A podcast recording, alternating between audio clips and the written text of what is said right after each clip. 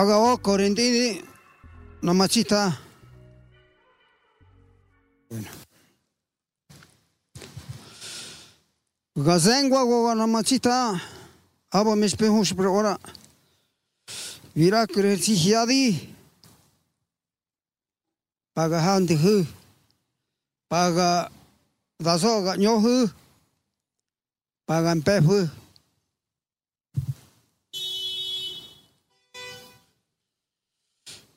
Gazengua goga machita. Hamadi. Gadira ke here chindahi. Pani ke da zoga nyohu.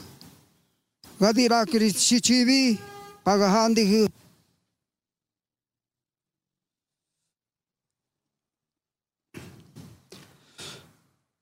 Gazengwa goga machita. Hamadi gadira ke he. نذيه هذا زو ذراك نزاكي غو تو يني سيبان سيجي إيكوا خمادي ماشيتا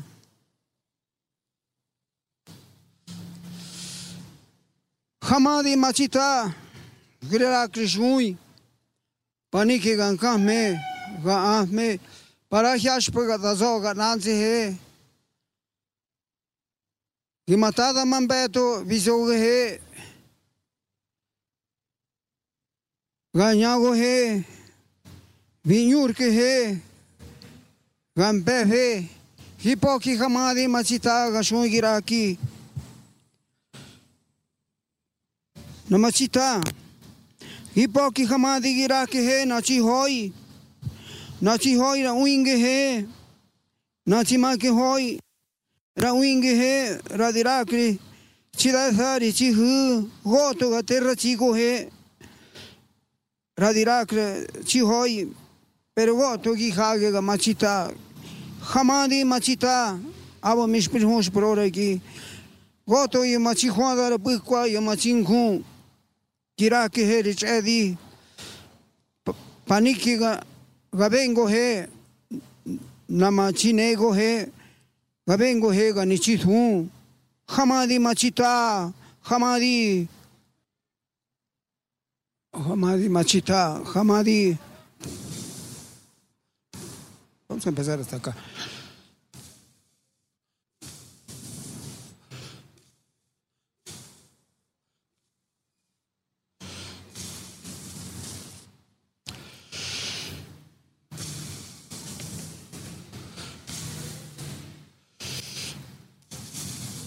Bienvenidos, bienvenidas y bienvenides al Mictlán de las Morras Malditas. A partir de este momento abrimos la puerta a historias de vivos y muertos. Quédense con nosotras, apaguemos la luz y entremos a la noche. De noche muy de día, Janice. Con la luz de las historias. Con la luz de, ¿cómo decimos? La, la luz Celestial de la mañana. Celestial de la mañana. Les vamos a contar algunas historias. Oigan, estamos bien contentas porque aquí estamos en el municipio de Lerma, bien a gusto. eh, tenemos grandes historias que contarles, más bien también vamos a escuchar historias.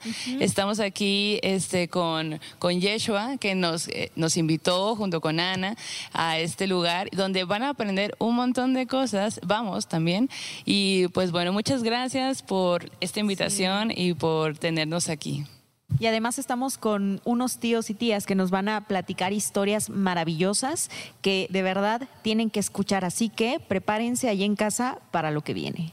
Hola, hola. Pues en realidad acá la mente de todo esto fue Anita, que está tras bambalinas. Este, un, un aplauso para ella. La verdad es que estamos súper contentos de recibirlos eh, en Lerma y sobre todo, pues cerrando este, este mes de octubre. La, la neta es que eh, queremos darles lo mejor en esta tarde, noche. eh, de, de- de octubre. Y bueno, comentarles un poquito solamente eh, sobre Lerma. No sé si algunos seguramente lo conocen, eh, seguramente lo han de conocer por el hito del río, pero es algo más todavía. El Lerma está súper cerca de la Ciudad de México. ¿Cuántos se hicieron? Yo creo que como media hora. Como una hora, Una horita. Digo, la bronca siempre es salir de la ciudad, ¿no? Este, tenemos dos, dos vías de, de comunicación. Lerma es un municipio súper grande que por poquito colinda eh, con la Ciudad de México. Está entre Toluca y, y- y la Ciudad de México. Pueden ustedes entrar por la autopista eh, México-La Marquesa o por la autopista este, Toluca-Naucalpan, que también la verdad es que tiene unas vistas preciosas. Y comentarles un poquito, Lerma, eh, si bien se constituye como un municipio, tiene una serie de pueblos y comunidades que son pueblos eh, originarios. Este, estos pueblos, bueno, tienen más de mil años de, antigüedad. Aquí radica básicamente la etnia, la etnia otomí. Eh, existen, bueno, diversos, les voy a poner aquí mi acordeón. Existen eh, diversos testimonios de estos pueblos. Una de ellos, uno de ellos, perdón, es, es la matrícula de, tributos, eh, donde los mexicas fueron haciendo varias conquistas a lo largo de todo el país, de Mesoamérica. Y bueno, uno de estos pueblos conquistados pues está eh, Ameyalco, eh, Tlalasco, Chichicuautla y, y.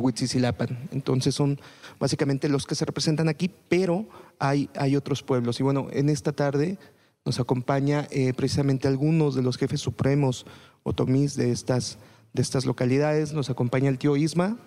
Salude, tío. Este, la tía Maru y también el tío, el tío Pablito.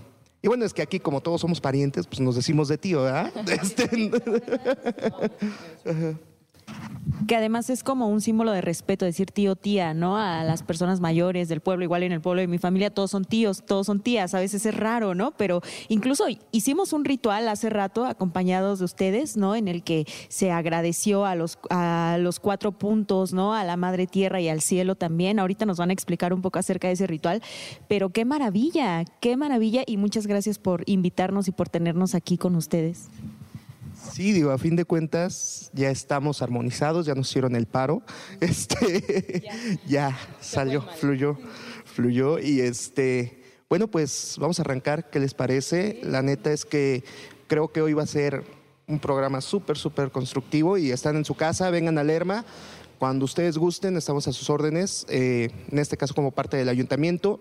Donde nos encontramos en este momento es en el Museo Zambata, Museo del Valle de la Luna, ubicado en la ciudad de Lerma, así como ven ciudad es Lerma, ¿eh? este, perdón, Lerma es ciudad, así se fundó como ciudad de tres cuadras, pero ciudad al fin, este, que, que- que siempre tuvo ahí su competencia con, con Toluca, pero son otros los hitos que se manejan de este lado, de este lado del río.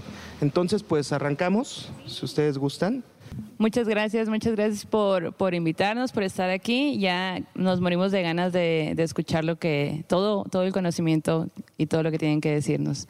Y bueno, pues para empezar, yo sí quisiera preguntarles y conocer un poco acerca de cómo se concibe esta celebración de Día de Muertos, ¿no? Porque creo que todos ponemos nuestros altares, todos ponemos distintos elementos en nuestros altares, pero seguramente cada comunidad tiene sus particularidades. Eh, me gustaría empezar tal vez un poco con eso, ¿no? ¿Cómo celebran ustedes este Día de Muertos acá en Lerma? ¿Qué es lo que les enseñaron también sus abuelos? Bueno, este, antes que nada, Ashame Ashata, bienvenidas a Lerma. Ashamea Shata. Ashame, Ashat. Este, Ah. estoy saludando, buenos días, buenas tardes, señores y señoras. De lo que me comentabas ahorita de los pueblos, los pueblos indígenas otomíes, como comentaba el Yeshua, ya tenemos más de dos mil años asentados aquí en Lerma, fueron los primeros pobladores. este, como menciona él, fuimos conquistados pri- primeramente por los mexicas y después por los españoles.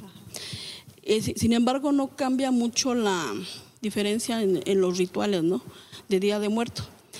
Este, los otomíes, por, por ejemplo, también este, fueron agarrando después de la conquista de los españoles algunas creencias cristianas, pero sin embargo no han per- perdido su origen, que es lo que le caracteriza a los pueblos otomíes, ¿no? Y uno de esos es, este, por ejemplo, el, el altar de muertos. Lo que se hizo en la entrada, como tú me decías, el ritual, los pueblos ot- otomíes están más ligados al- a la naturaleza, ¿no? El respeto sobre la naturaleza y el universo. Este, aunque no te- teníamos un dios como lo tenían los mexicas, pero sí se creía en algo, ¿no? Un, un dador de vida, este, ajá, un este, un ser supremo que no tenía nombre, pero que ahí estaba, ¿no?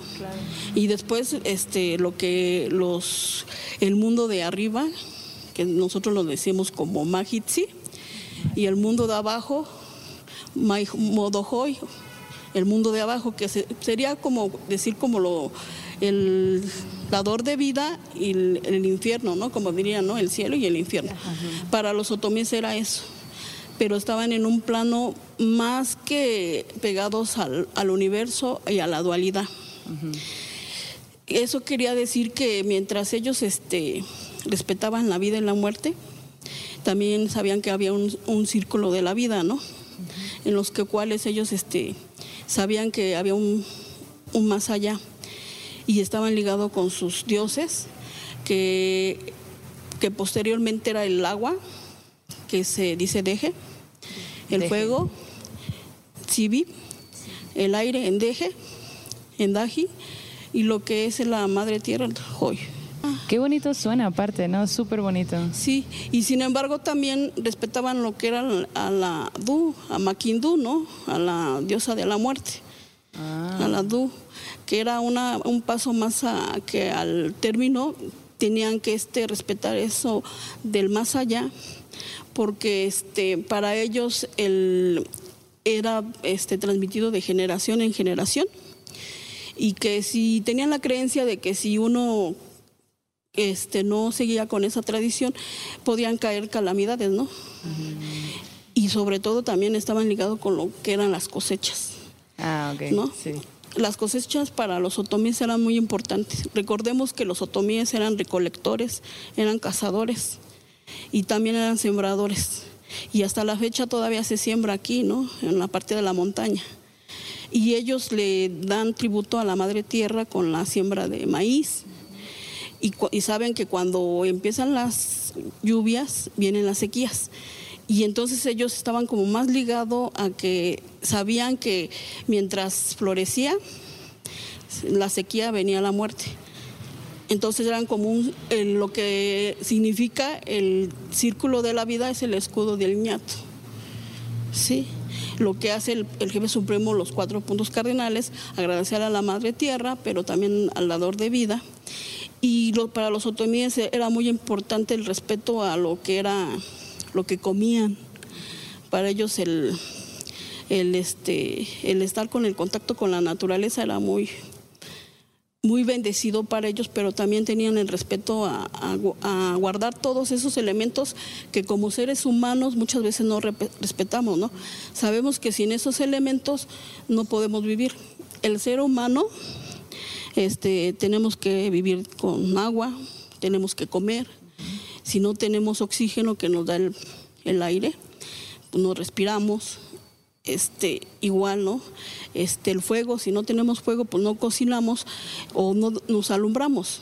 Entonces era algo como que más conectado a su vida mi- mitológica, fisiológica de los otomíes, la cosmovisión indígena de, indígena de los otomíes que muchas veces este, dicen que son ritos satánicos y algo así, ¿no? Siempre se dice eso hasta del Pokémon. Entonces no, no importa tanto. Pero la importancia de, y lo bonito, ¿no? De ser agradecido, de estar agradeciendo y estar, tener siempre presente, si esto nos vamos a comer, pues hay que bendecir, este es el aire que respiramos, hay que bendecir eso, Le- como dices El bien, el fuego, el agua, todo esto, y es muy hermoso también. ¿Qué, eh, qué parte del ritual que nos puedas decir como, bueno, aparte de esto que, que vimos, algo, algo muy específico que, que hagan en estas fechas? Bueno, este, en las costumbres otomíes, este, se empieza, este, se supone que, se suponía que era cada noveno mes, ¿no? Eran más que empezaban desde septiembre, octubre y finales de noviembre, Pe- pero se fueron modificando esas costumbres y entonces ahora se empieza desde el 28 de octubre, 29, 30, 31, 1 y 2 y 3. E- Este, para ellos era como una fiesta de Día de Muertos, ¿no? Y hay, hay como, eh, leímos por ahí que el 28 se prende una vela y luego el 29 pasa algo más. Eh, ¿Nos podías hablar un poco sobre esto? Mira, el 28, eh, como lo vistes ahorita, era limpiar con el copal. El copal es un elemento muy fundamental para los otomíes. ¿Por qué? Porque se limpian las malas energías. Se supone que se dice que nosotros venimos de, tenemos siempre de- desde que nacemos lo bueno y lo malo, ¿no? Así como las tienen otras culturas, igual los otomíes lo creen.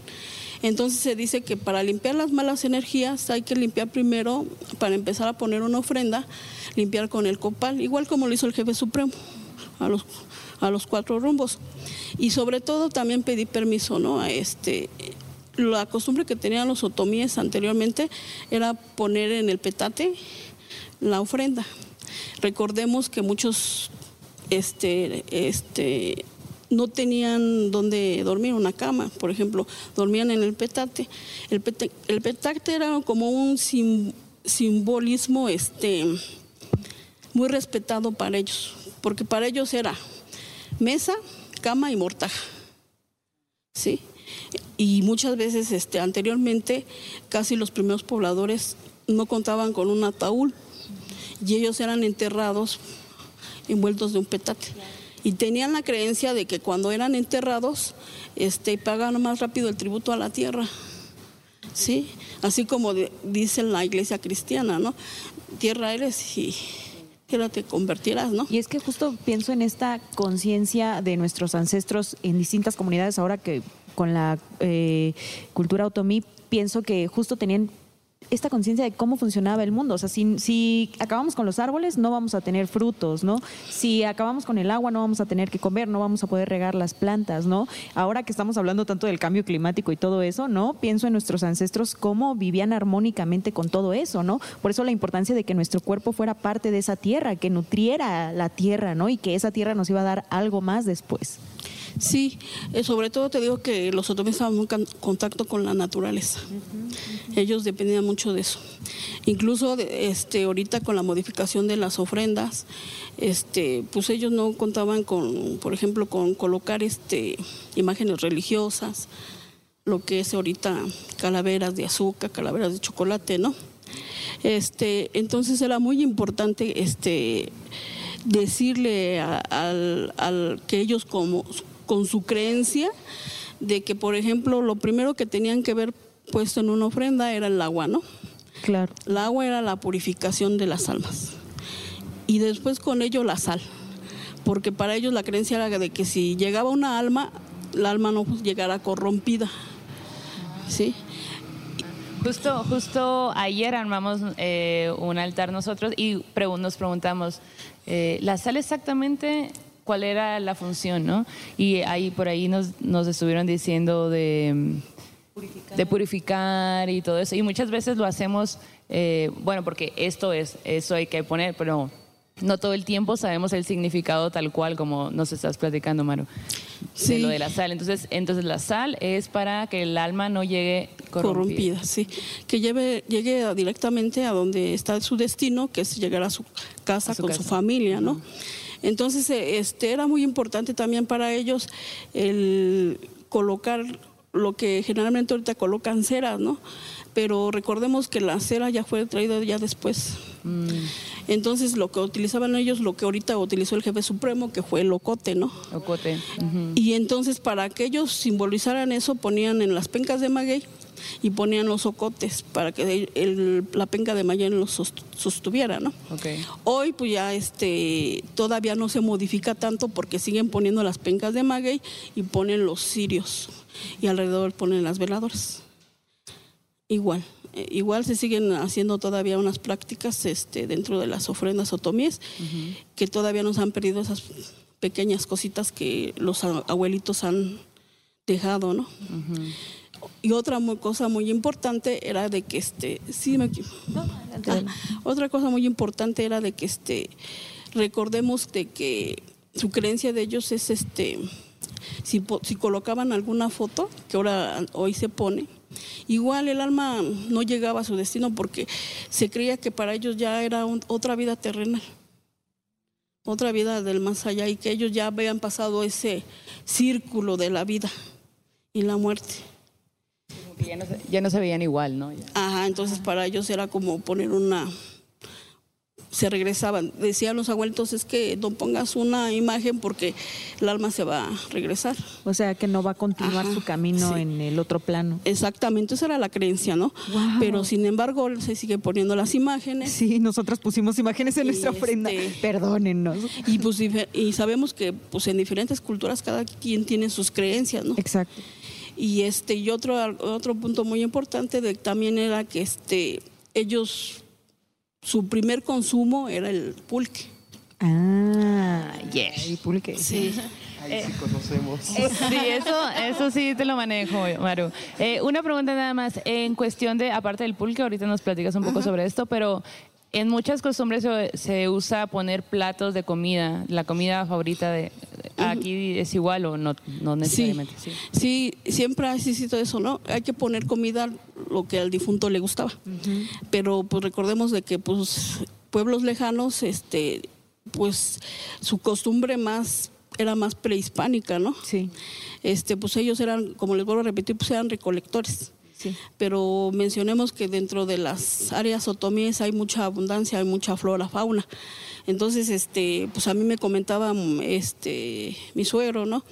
Que muchas veces hacían tamales de armadillo, todavía ah, existe armadillo en la zona de la montaña.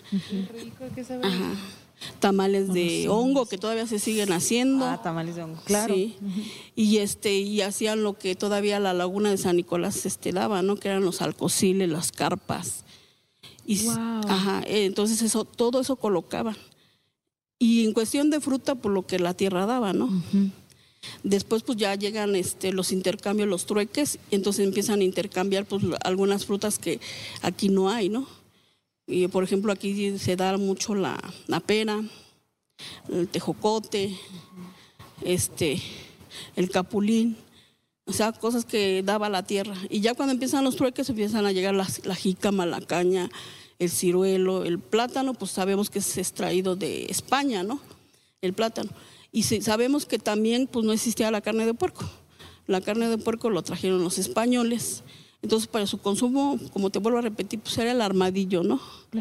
Y ya después se fueron modificando lo que era este ahorita poner el mole, que eso sí, sí ha existido siempre, siempre, y se colocaba con, con guajolote, gallina de monte, y este y después igual se, se trasladaba lo que era la cosecha, el atolillo de haba, que todavía lo consumen, y el maíz un elemento fundamental donde se elaboran las tortillas. Todavía hay este, personas que aquí en Lerma hacen tlascales, tamales de, de tamales, no ahorita como lo que estamos acostumbrados a hacer tamales de verdes, de rojo, y todo eso, sino que ellos utilizaban también el tamal de haba, el tamal de frijol, pero no envuelto con la hoja de toponostle, sino con la hoja del maíz verde, verde. O sea, cortaban la hoja verde y lo envolvían. Tiernito. Ajá, y eran elabo- elaborados del, del maíz, no como en otras comunidades que utilizan el maíz de cacahuacincle.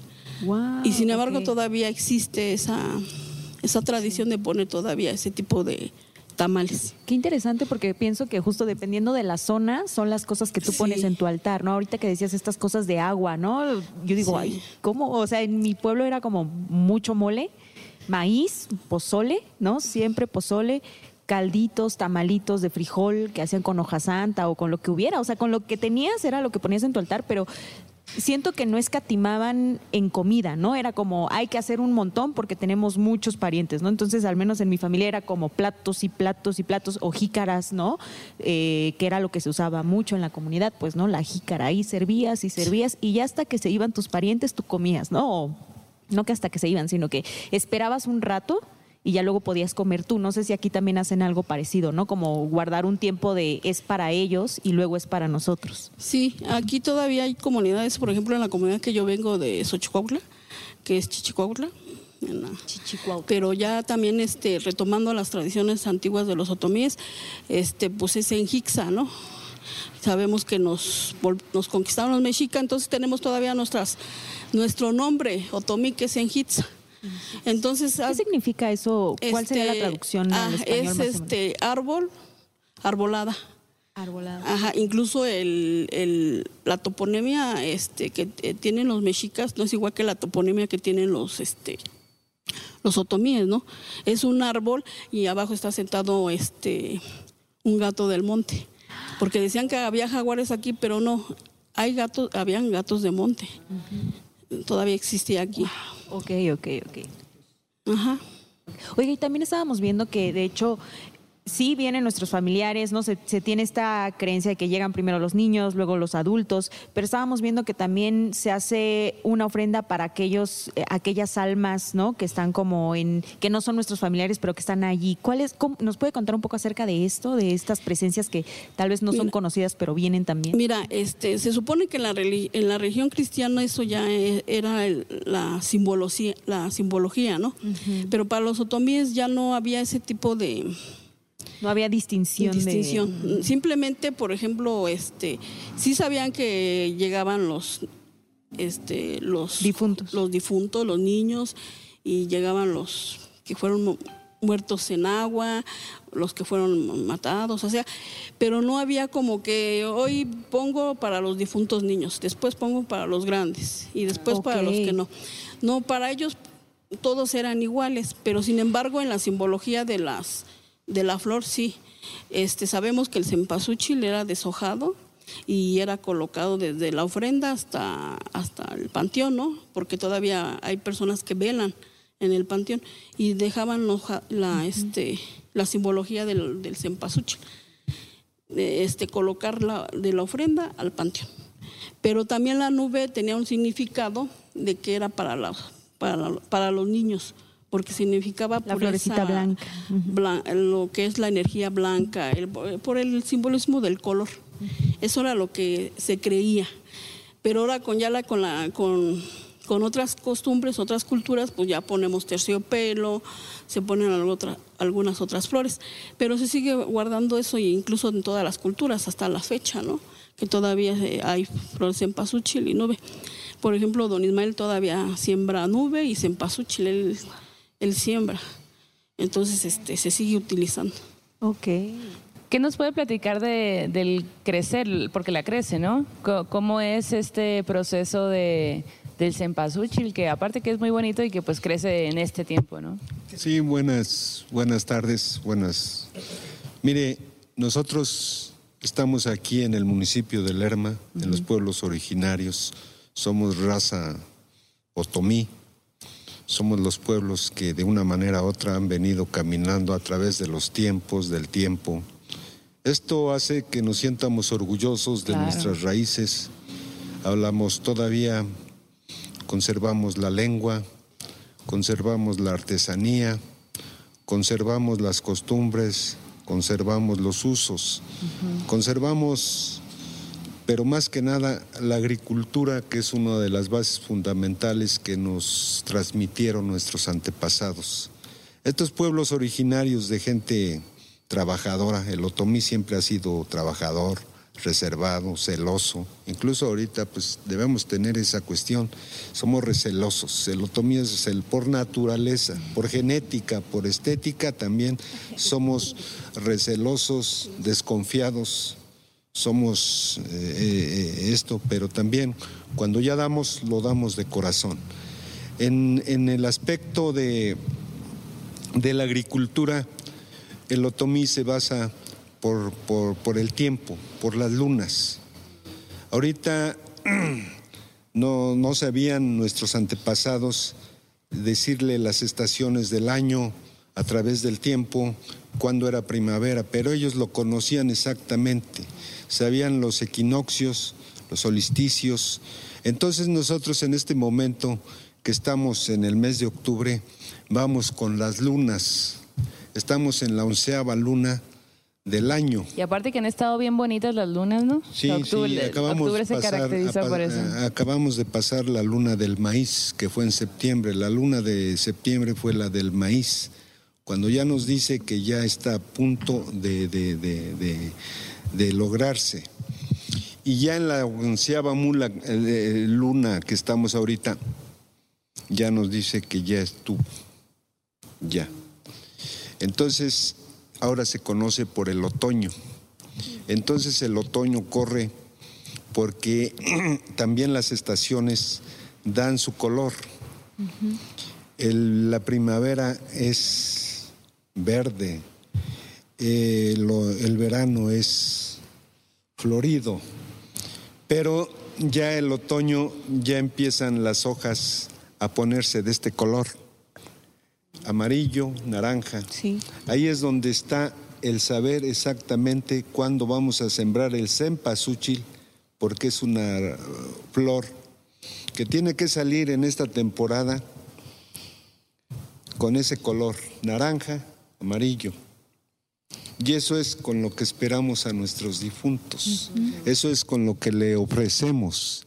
Eso es lo que le decimos con todas las cosas de la cosecha. Nosotros vamos, somos agricultores. El otomí es agricultor, es productor, es sembrador. Fue cazador en su momento, fue nómada, pero cuando fue sedentario se estableció y dijo, vamos a producir y a sacar y a vivir con la naturaleza, pero también para conocer el tiempo. ¿Y cómo se conoce el tiempo? A través de la observación que hace. De nosotros, los otomíes, los mexicas aprendieron todo.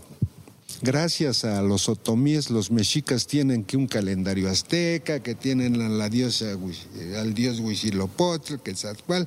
Todo eso lo aprendieron. La artesanía de los mexicas fue de los otomíes. Pero sí nos impusieron, lógico, fueron visionarios y nos impusieron su lengua, el náhuatl, y nos vinieron bautizando con esos nombres, cuando los otomíes teníamos nuestro nombre en DT, por comunidad eh, de gente grande, en Daji, donde hace aire. Y mi comunidad, que es Puengadeje, los, los mexicas dijeron, te vas a llamar Ameyalco. Y así se nos quedó Ameyalco, cuando dice, Ameyalco en náhuatl es donde nace el agua.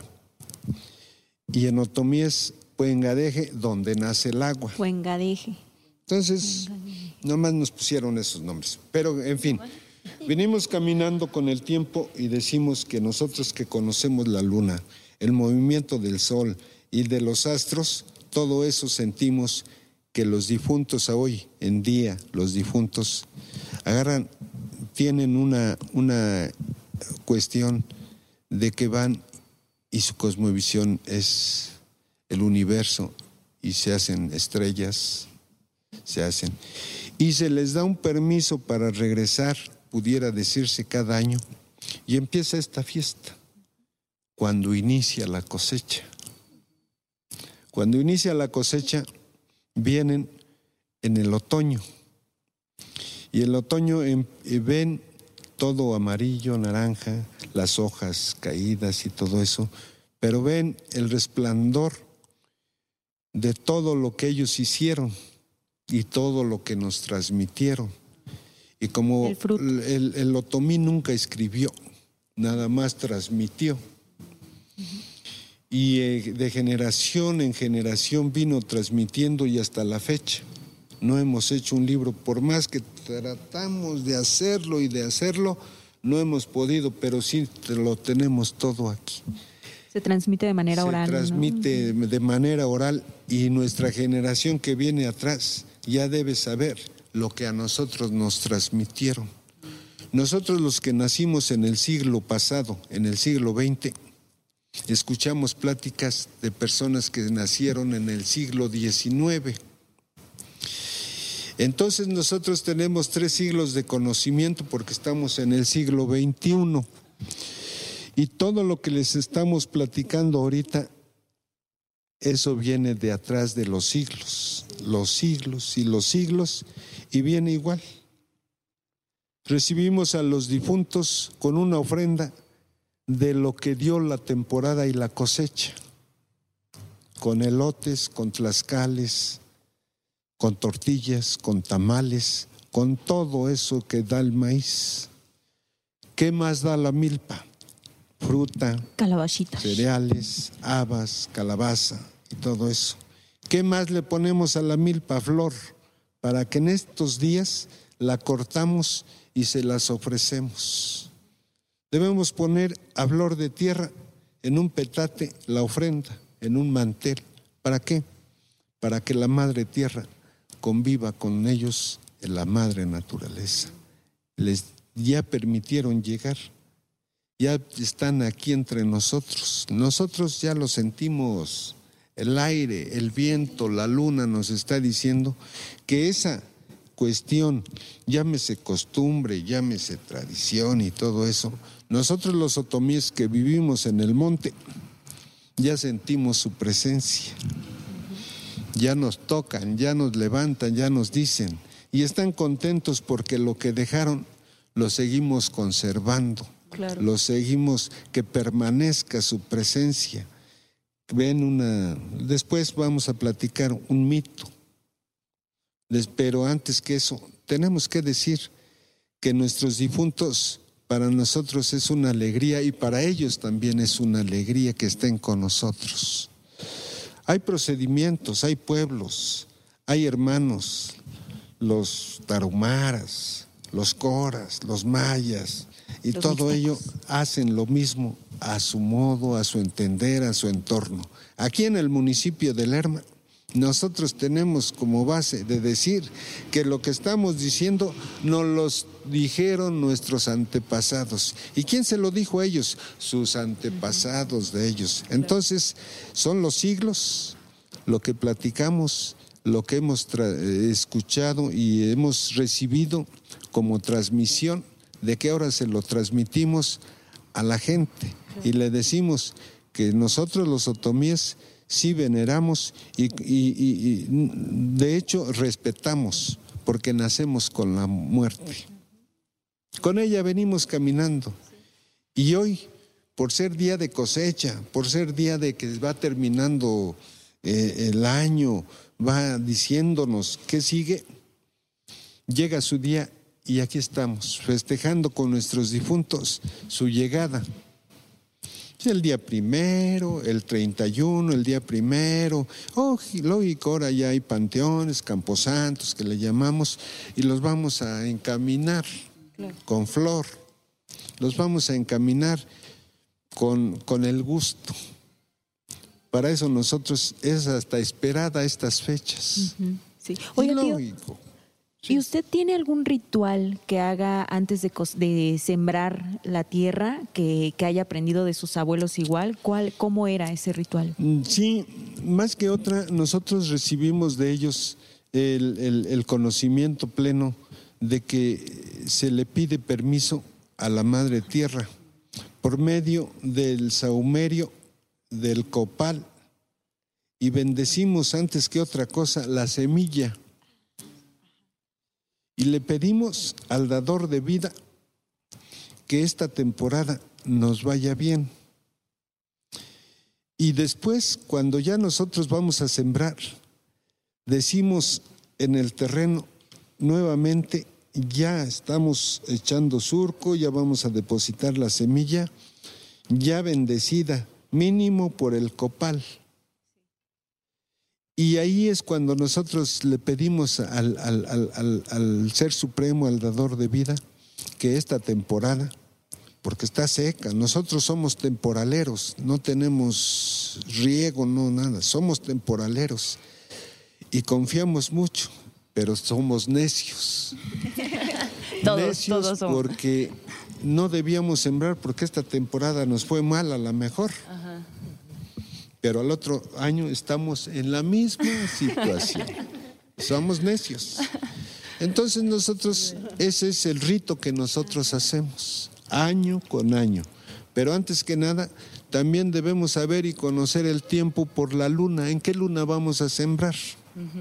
En la tercera luna debes estar sembrando, porque la segunda, la primera y la segunda son días, lunas de preparar la tierra. Ah, y es en luna nueva, ¿no? ¿O en, eh, luna? en luna creciente. Luna creciente. En luna creciente hasta que llene. Tenemos esos días. Entonces nosotros esperamos la tercera luna y la cuarta también, porque nos da más o menos un mes, mes y medio para poder sembrar y depositar la semilla en la tierra. Es ahí cuando nosotros decimos que nosotros ya cumplimos en hacer todos esos preparativos. Y, y después, por ejemplo, ya que hace este ritual, que se hace la siembra, cuando llega la época de cosecha, también se hace otro agradecimiento. Ah, sí. sí ¿Cómo sí, es sí. este agradecimiento? Es, es, es lo mismo que nosotros cortamos las mejores mm, productos, mazorcas, vamos a decir, el mejor maíz, Ajá. y se lo ofrecemos.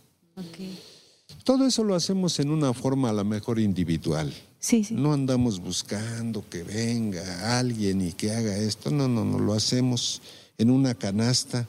Ofrecemos lo primero que debe haber es para que el dador de vida, por medio de sus elementos, que es el aire, el agua, el viento, la madre tierra, le agradecemos.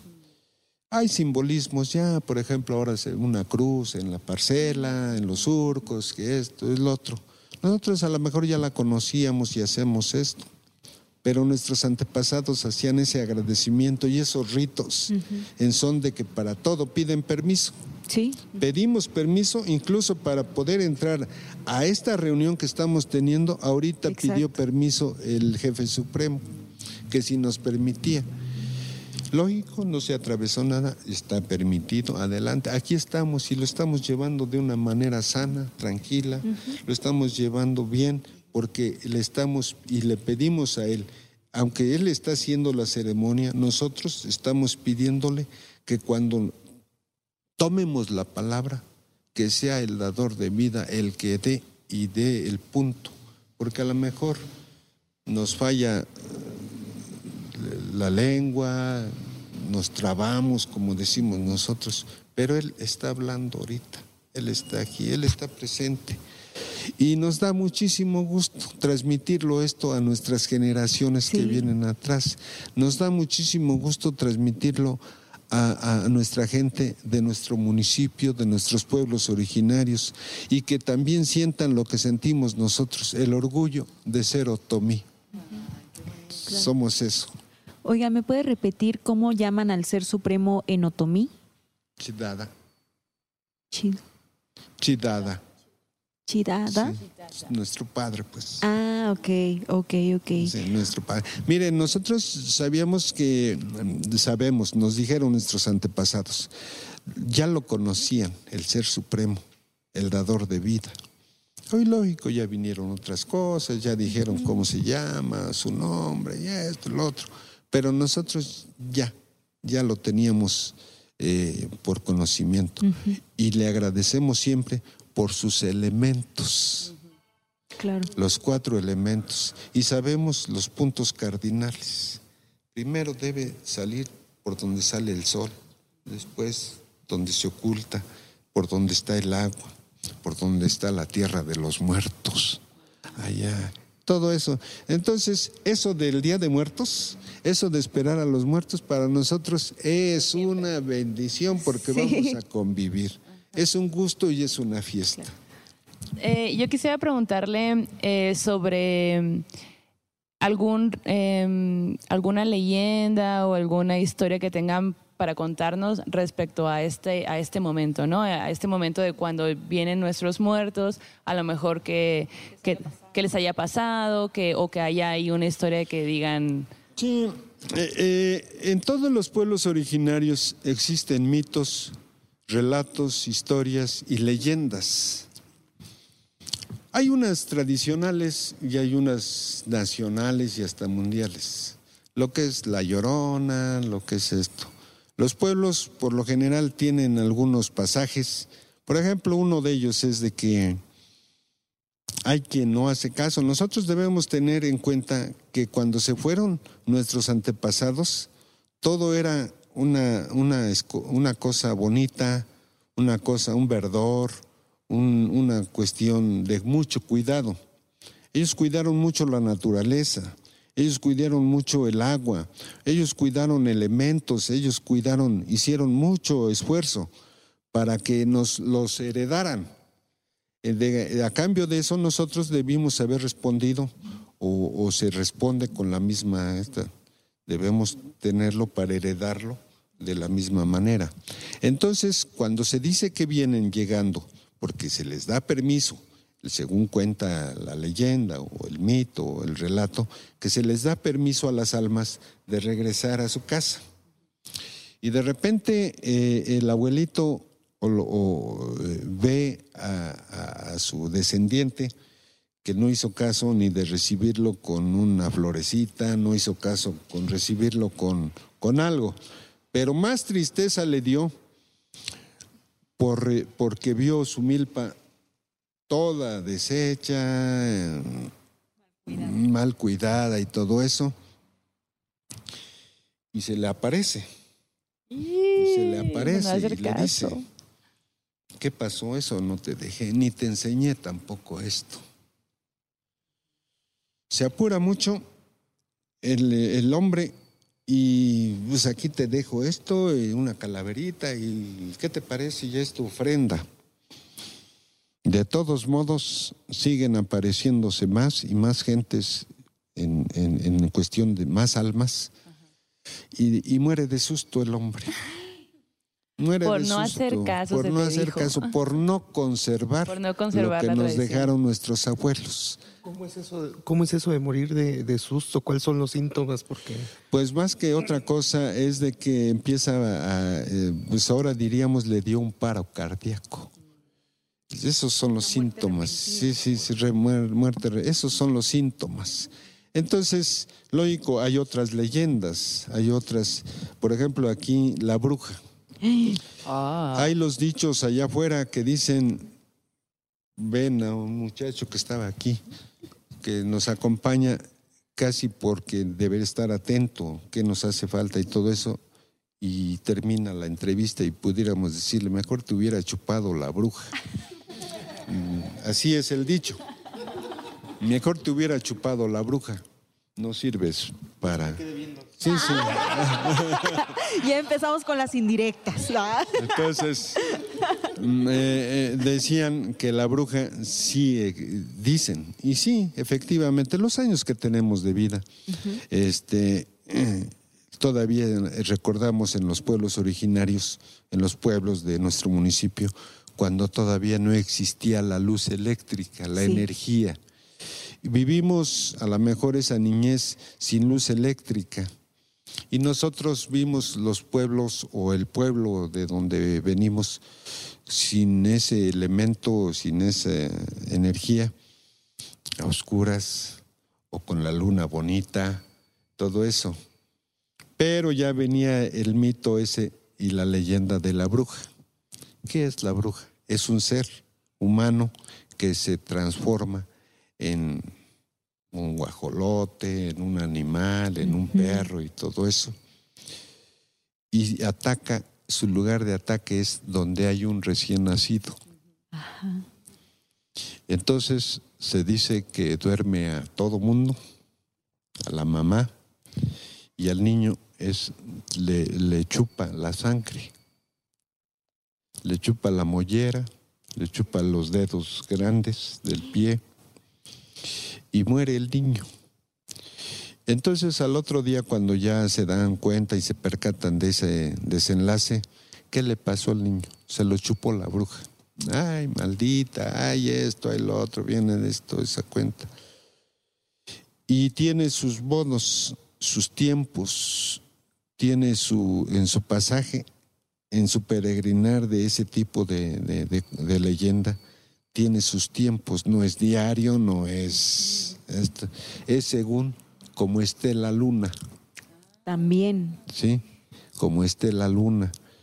Es, eso, eso hace que, que eh, la, luna... ¿En qué luna tiene que estar para que llegue la luna? en luna llena. En luna llena. En luna llena nos han mandado algunas historias respecto a la bruja y nos cuentan que van por los niños, pero siempre especifican que yo creo que es algo muy del, catolicismo, ¿no? De niños no bautizados, va por los niños no bautizados. Obviamente aquí no, hay, es nada más, si hay luna llena y hay un bebé, ahí va la bruja. Sí, sí, no, no, no, nosotros de antemano, eh, estas leyendas que vinieron transmitiéndose, a lo mejor desde antes de la conquista de los españoles, quiere decir que para ellos todavía no existían esos cuestiones de elementos, de, de, de, de esas formas, ¿no?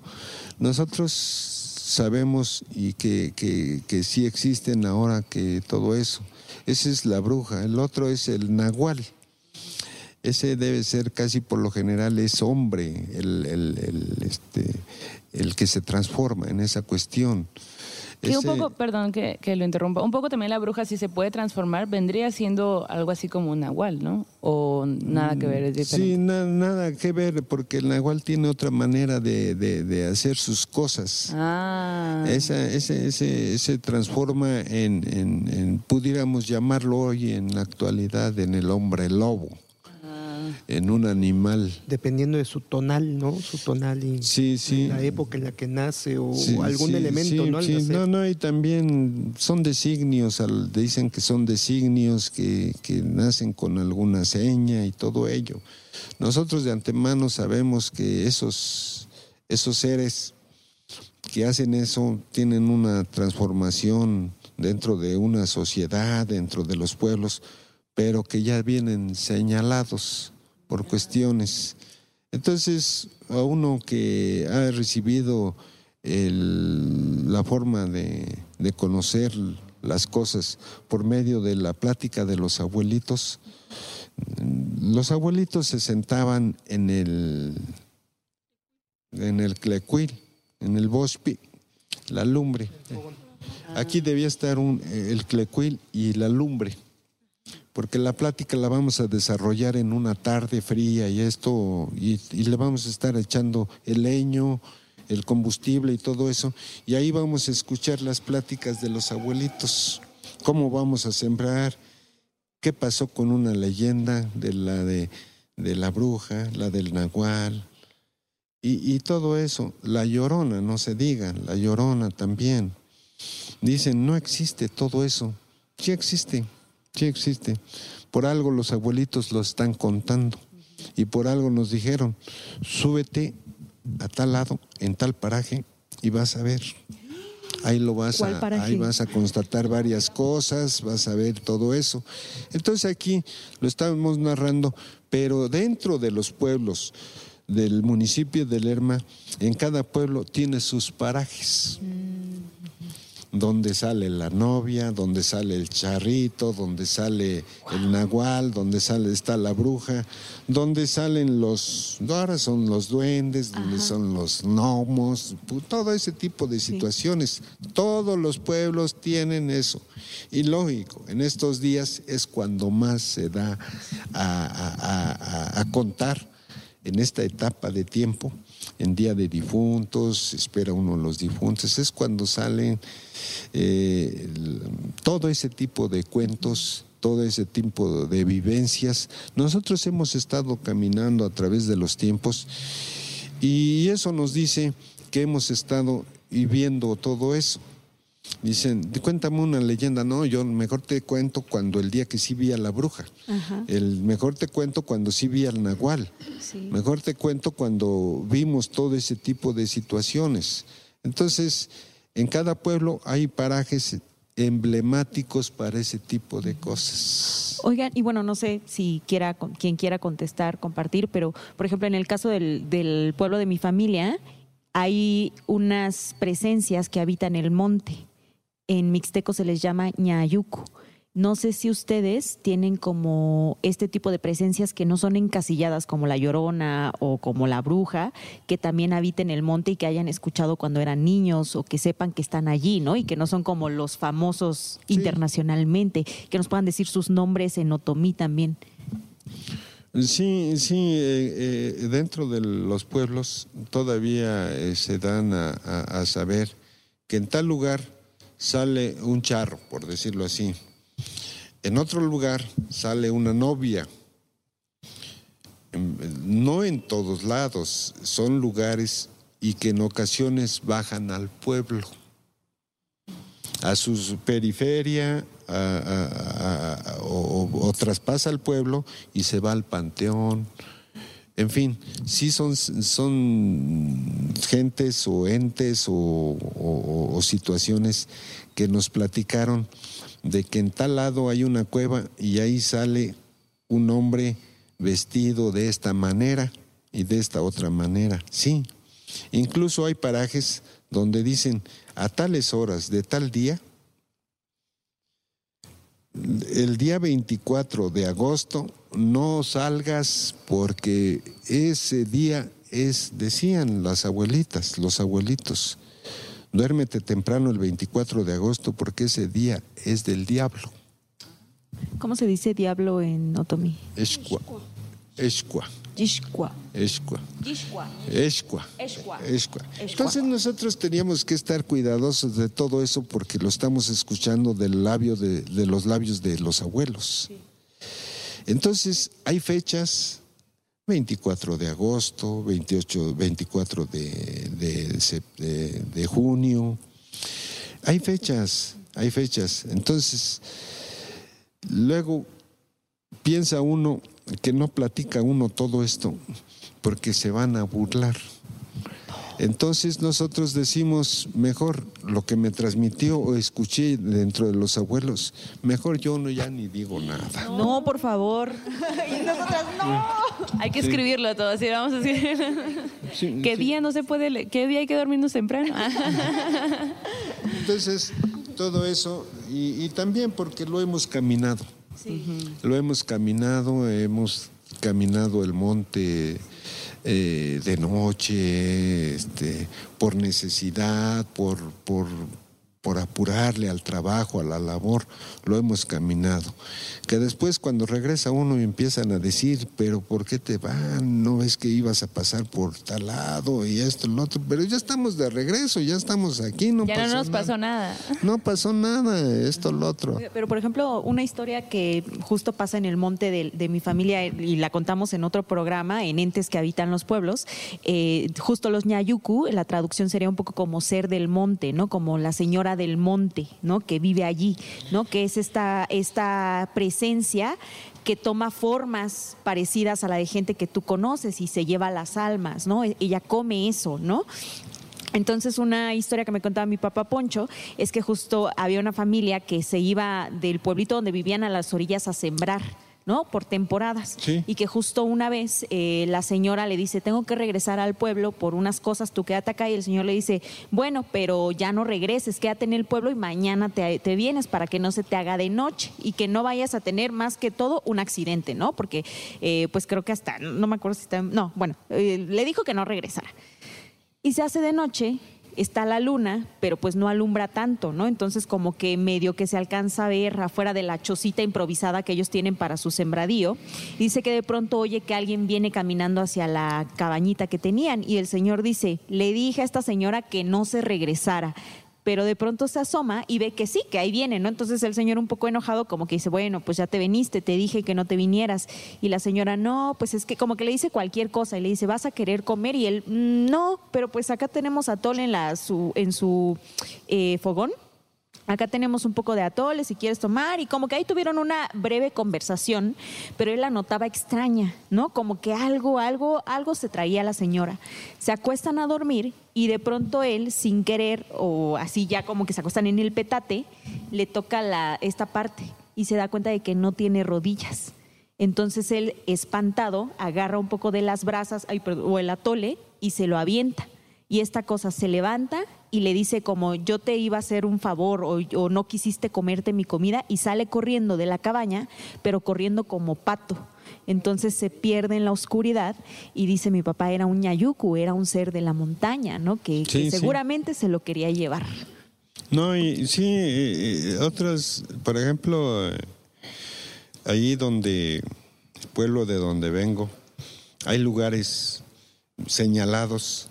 Nosotros le decimos este el, el monte, es eh, el paraje se llama Ñunza, Ñunza, el camino de camino de palo, de madera.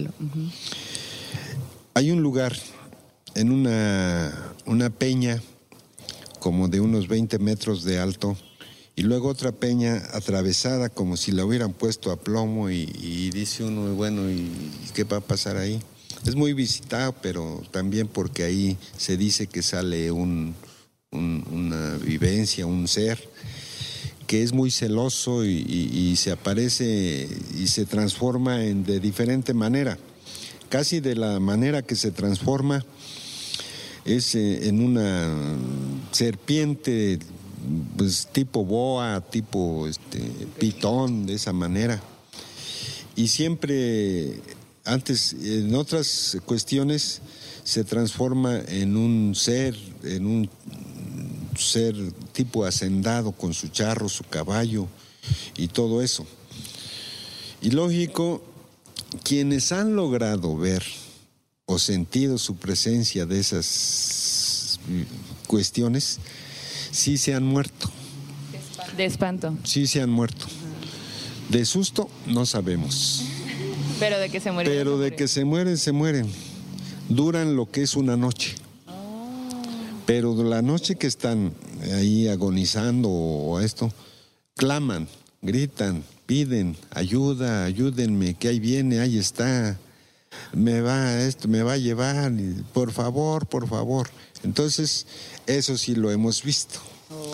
Entonces nosotros vamos y decimos, retando a eso, no, vamos y decimos, vamos a ver qué pasa.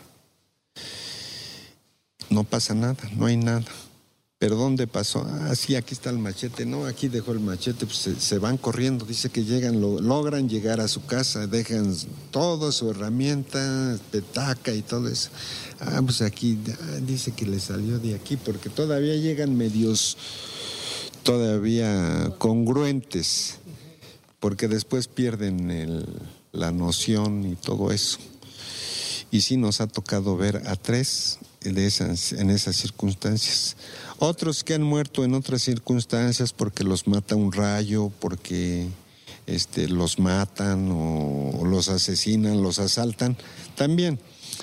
Que ahí espantan, ten cuidado, ahí espantan, ten mucho, no pases por ahí porque ahí sale, ya ves que ahí mataron a fulano y todo eso. Eso se va convirtiendo en leyenda, en relato. Entonces nosotros decimos, si nosotros vivimos aquí, ¿qué vamos a hacer? Pues, ni modo de irnos de aquí.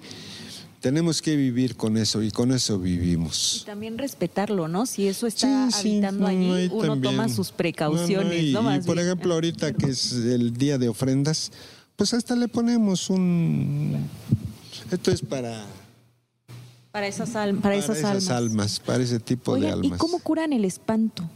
¿Hay forma, o sea, como de, de Sí, curarlo? sí, ¿Cómo sí, lo hacen en sus culturas? Pues eh, eh, el espanto ahí sí ya le toca a las, a las curanderas y todo eso, pero de que se cura el empacho, el espanto, este, otro tipo de malestares, sí hay, porque nosotros los otomíes, aparte de esto de que estamos narrando las leyendas, la, la- la gastronomía, el tipo de recibir a nuestros difuntos como fiesta, en otras circunstancias pudiéramos estar diciendo ahora lo medicinal. ¿Cómo lo vas a explicar? ¿Qué cura? Esta hierba, ¿qué cura? Esta otra, ¿qué cura? Eh, Todo eso. Hay curación para todo. Lo único que no hay es para cuando nos vamos a morir. Eso no hay curación. Cuando ya está marcado que acá ya. Sí, sí, sí, hay. Y ese destino, y por eso nosotros, esta cosmovisión de los otomíes para nosotros no es que la hayamos leído, no, nos las contaron de esa manera. Así nos las contaron, así nos las transmitieron y somos muy, muy respetuosos. Y justo estábamos hablando acerca de estas formas de curar el espanto. Eh, tía, ¿qué nos puede contar al respecto? ¿Cómo, cómo curan el espanto? Bueno, decía mi abuelita que cuando este, eran espantados, su alma estaba alejada de lo que era su cuerpo. Entonces eh, ella nos enseñó el, el que, por ejemplo, se cura con el espíritu de untar, el espíritu de tomar y con un este mezcal. Entonces de cuenta que empiezan a, el espíritu de untar empieza con lo que son las ya las coyunturas de las manos, las coyunturas de los pies, de las rodillas y atrás de la cabeza. y después el espíritu tomar se da, se deja que la persona esté dormida, este, se toman el mezcal y lo rocían y le llaman por su nombre para que su alma regrese a su cuerpo. Porque se decía que muchas veces, este, si no era curado del, del cuerpo, se podía enfermar y morir. Y este, o empezaban a dejar de comer, empezaban a hacerse ojerosos, y de esa manera decía mi abuelita que era porque estaban espantados. ¿A usted la curaron de espanto cuando era chiquita? Este, sí, por lo general mi mamá es médi- médica tradicional, ella cura el el- la caída de mollera, el, este, el chapaleo cuando este, los bebés este, chapalean al mamar también. Entonces tenía, la curaban así en casa. Sí, sí, incluso hasta de empacho, ¿no? Porque decía mi mamá, no es que los niños nomás se enferman de, de empacho, pero no es cierto, también los adultos. Igual el sobar con el pan puerco, el aceite de re- resino y tronarte lo que es la, la espalda, pegarte unos golpes en la espalda y, y tronarte. Esa es la forma de, de, este, de curar el empacho. Guau. Oiga, tía, ¿y a usted le ha pasado algo sobrenatural? Este, del, de donde yo eh, soy de la comunidad de, de Xochicuautla, sí hay muchas leyendas, leyendas, hay mitos, de este, por ejemplo, el del el Cerro de la Verónica. A mí me contaba mi, mi suegro que, este, que él siempre subía lo que era el monte, antes de que se hiciera lo que era el recinto de la Verónica, ¿no? que es una, un monte donde hay una iglesia. Pero mucho más antes decía que ellos subían a, su- subían a cortar leña y se aparecía este, una víbora en forma de cara de niño. Ajá. Sí. No, ajá, y luego. Tiene su nombre, ¿cómo se llamaba doña? Cincuate. Cincuate. Sí. Ese es Cincuate. esa que tiene la forma de humana, por decirlo, sus facciones de la cara Wow. de niña y todo eso. Entonces todo eso ve, se ve o, o lo ven gentes que tienen ese esa forma de percibir eso. El don. No, no cualquiera va y dice, a ver dónde está. No, no, no, no, no, eso se, ni se anda buscando, se aparece. Se aparece y, y todo eso, eso es lo que hace que tengamos la oportunidad de que Lerma es rico en, en ese tipo de, de- de Fíjate, historias, Vamos a tener que cuentos. venir a dormir aquí unos días. No, de hecho, me, me impactó mucho porque mi tío Gabriel, que también es de esa misma zona de la Mixteca que les comentaba, no, no sé si ya lo había contado en un programa, creo que no, que una vez fueron al monte y había un riachuelito, bueno, un río, ¿no? Entonces, ah, no, no, ni siquiera estaban en el monte, ahí por donde estaba su casa pasa un río abajo, ¿no? Y hay unos sabinos muy grandes. Entonces dice que él estaba como que caminando por el borde del río, como que se, me- se iban a bañar y que de pronto a él le pareció extraño que vio en una parte, o sea, que de pronto le caía agua, hagan de cuenta que estaba el río y luego iba bajando y así, ¿no? Y entonces a él le iba como llegando el agua de una bajadita. Y de pronto le dejó de caer el agua y él volteó y dijo, ¿por qué ya no me está cayendo el agua? O sea, ¿quién está tapando aquí para que ya no me llegue el agüita como me estaba llegando? Voltea y ve sobre el agua una, una cosa así grande de pelo. Y entonces él se queda como, ¿qué es eso? Alguien me está jugando una broma. Y cuando se asoma para ver qué era, era una serpiente con cara de persona y que tenía un montón de pelo. No, pero dice, si era una persona, o sea, dice que hasta verde se puso él del susto porque no podía creer lo que estaba viendo. Y eso se estaba bañando ahí, feliz, en el agua, la serpiente así, ¿no? Pero que estaba justo bloqueándole el camino del agua. No, pues tuvieron que curarlo de espanto, ¿no? Fue a decirle a todos lo que había visto, algunos no le creyeron. Y muchos años después, una sobrina de él, eso ya quizá hace 10 años, estaba justo en ese río y regresó corriendo para decirle a la familia que acababa de ver una serpiente con cara humana y con pelo. Sí. Entonces, es muy parecido. Pues al- perdón, este, algo personal que a mí me pasó, este, igual, este, faltaba mucho la luz, iba muy seguido allá en mi comunidad. Entonces, este, pues anteriormente no se utilizaba, no, no había baño, baño, sino era fosa, ¿no? Séptica, y entonces teníamos que salir hasta, hasta donde estaba. Entonces, este, ya era com- como la una, las dos de la, de la madrugada, y este, me paré Entonces, eh, este, del lado de donde, de lo que es la Verónica y, y parte de San Nicolás Peralta, hay un monte. Venían unas bolas de fuego.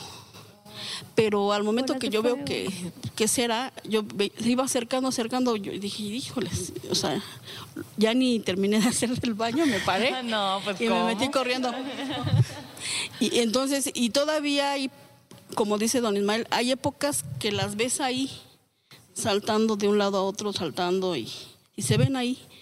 Y todavía existen. Y decía mi, dice, este, decía mi suegra que eran también brujitas. Sí, claro. Ajá. Eh, bueno, es que aparte eh, la zona del Cerro de la Verónica es un lugar de muchísimo misticismo, Misticismo, ¿no? Por ejemplo, eh, hace, existe una mayordomía que tiene que entregar eh, alimentos a las imágenes. Hay grabado un divino rostro, pero es en una peña en la cima de- del cerro. Bueno, la capilla que tiene es un voladero que le llaman la Troje. Y es un sitio donde confluyen muchos pueblos cercanos, precisamente con, con este motivo del, del divino rostro, ¿no? Que, bueno, este es uno de los divinos rostros Sí. que, que existen ahí, pero que es parte ya de un misticismo, ¿no? Entre el otomí y, y- y lo, y lo cristiano, ¿no? Y, y digo, surgen muchas leyendas alrededor de, de la Verónica Sitio, Esma. No, no, eh, mire, eh, nosotros eh, lo, lo conocemos, sabemos, este tipo de misticismo, el divino rostro para nosotros los otomíes es una de las imágenes más respetadas, más veneradas, y, en todos los cerros, tanto en la Verónica, pero el emblemático, el centro ceremonial emblemático de los otomíes respecto a ese tipo de misticismo es el Cerro de la Campana, porque confluyen, se dice.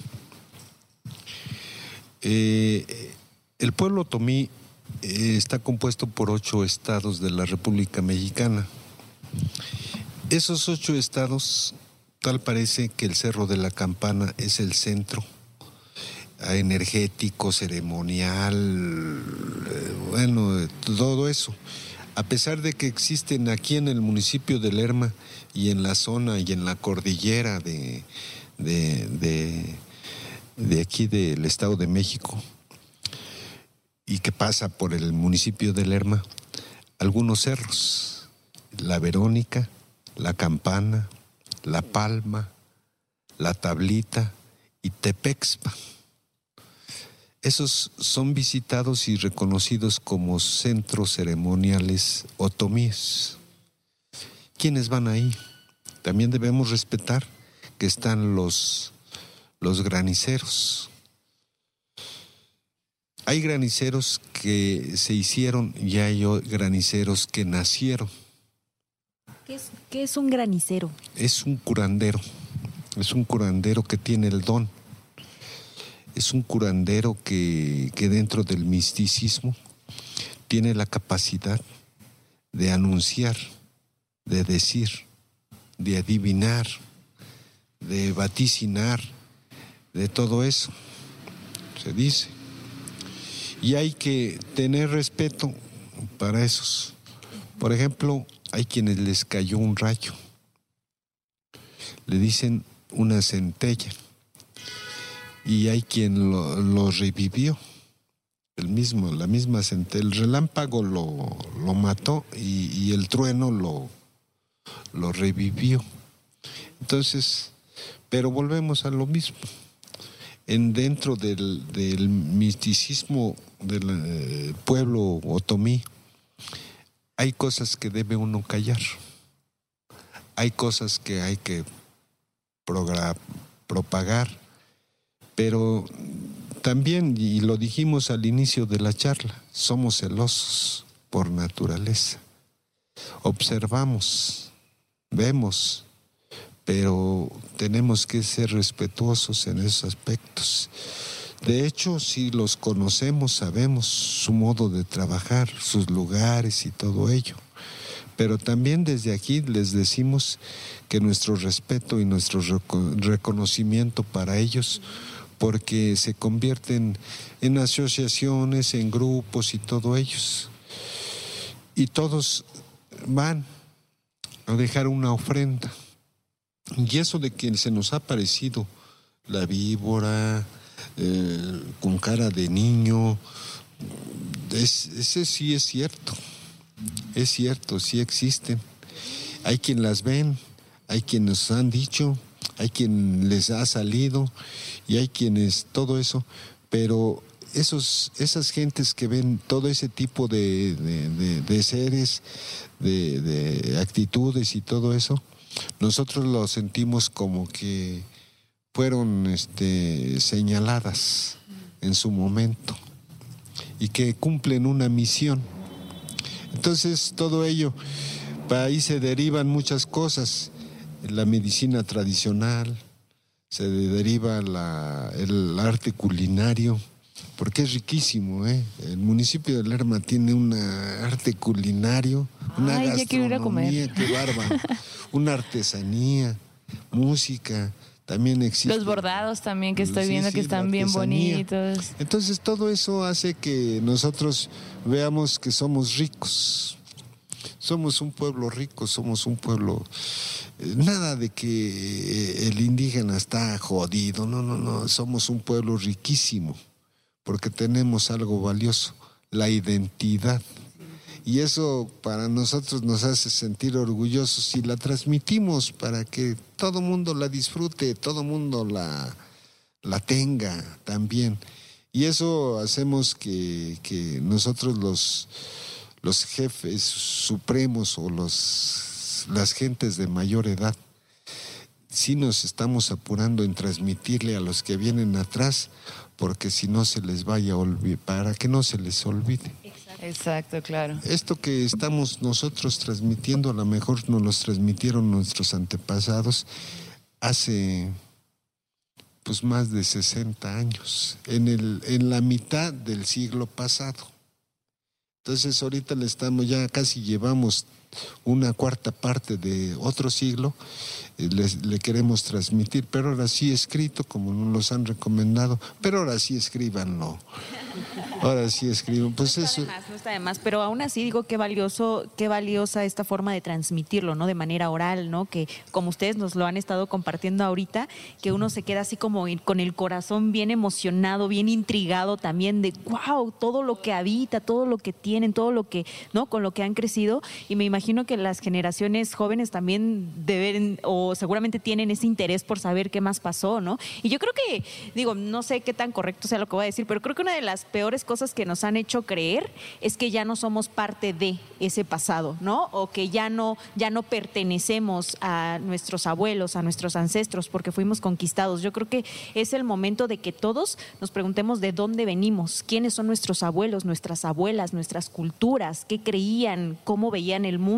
Y esa es una de las formas en las que podemos rescatar nuestras historias, ¿no? Y, completarnos en este rompecabezas que somos, siento yo. Sí, sí, efectivamente, pues de una manera u otra, este, nosotros debemos pensar y decir que, el orgullo que traemos es por nuestra identidad y que, nosotros, por lo menos 300 años de lo que hemos contado aquí, sí han estado presentes aquí. Han estado esos 300 años, sí las compartimos, porque esos 300 años que lo estamos compartiendo aquí se remontan a los otros 300 o 1000 años, que entonces, ¿por qué? Porque nosotros eh, tenemos y volvemos a repetir, así concebimos nosotros a la muerte. Así la festejamos. Lógico, ahora ya hay Catrinas, que ahora esto, que lo otro. No, no, no. Para nosotros es algo, es un simbolismo que, que- que traemos dentro de que el Día de Muertos para nosotros es fiesta, porque es cuando también inicia la cosecha. Va de la mano, todo va de la mano. Y como sí se dieron las milpas, hay elotes, hubo elotes, hubo cereales, haba, todo eso decimos, bienvenidos, pásenle, miren lo que cosechamos. Justo acabamos de cosechar, ¿no? Hay comida.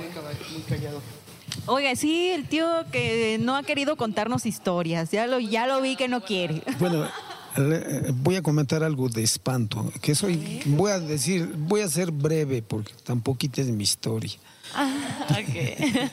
Bueno, mi- mi abuelita, yo le decía abuelita que no era mi abuelita, pero por respeto le decía yo abuelita.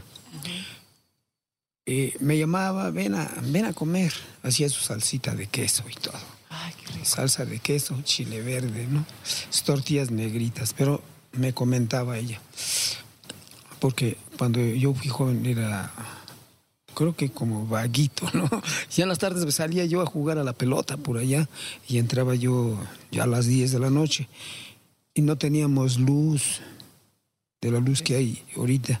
Entonces esa abuelita me veía pasar porque yo vivía a otro ladito, pero cerquitas. ¿Dónde andas, hijo? "Ah, Voy a jugar. Mira, es que aquí hay peligro. ¿Pero de qué peligro, abuelita? Se te va a aparecer el nahual, como decía don Ismael. O, este, luego eh, me hablaba del diablo, la abuelita. Es que el diablo existe y se te va a aparecer por allí eh, transformado eh, en una mujer o, en un bebé. Y un día me sucedió, de veras. Sí, yo ya eran como las 11 de la noche y tenía que atravesar una vereda que había muchos árboles, encinal. Y por allí yo iba caminando como las 11, 11 y media, las 12 y oigo un bebé que estaba llorando, como un bebito así pequeñito, ¿no? Y yo volteé. Digo, ay, ahí está lo que la abuelita dice, que el diablo se aparece llorando como un bebé. Y sí, lloraba fuertecito. Yo pasé así.